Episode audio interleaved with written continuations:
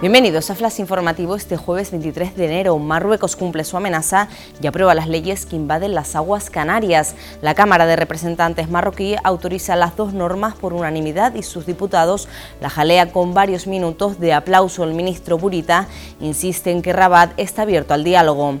Canarias se convierte en la estrella absoluta en el primer día de Fitur. El gobierno anuncia las buenas perspectivas del sector turístico para este año con 9,4 millones de plazas aéreas ya programada solo para este próximo verano. La falta de recursos en la isla deja en la calle a 57 inmigrantes llegados en patera.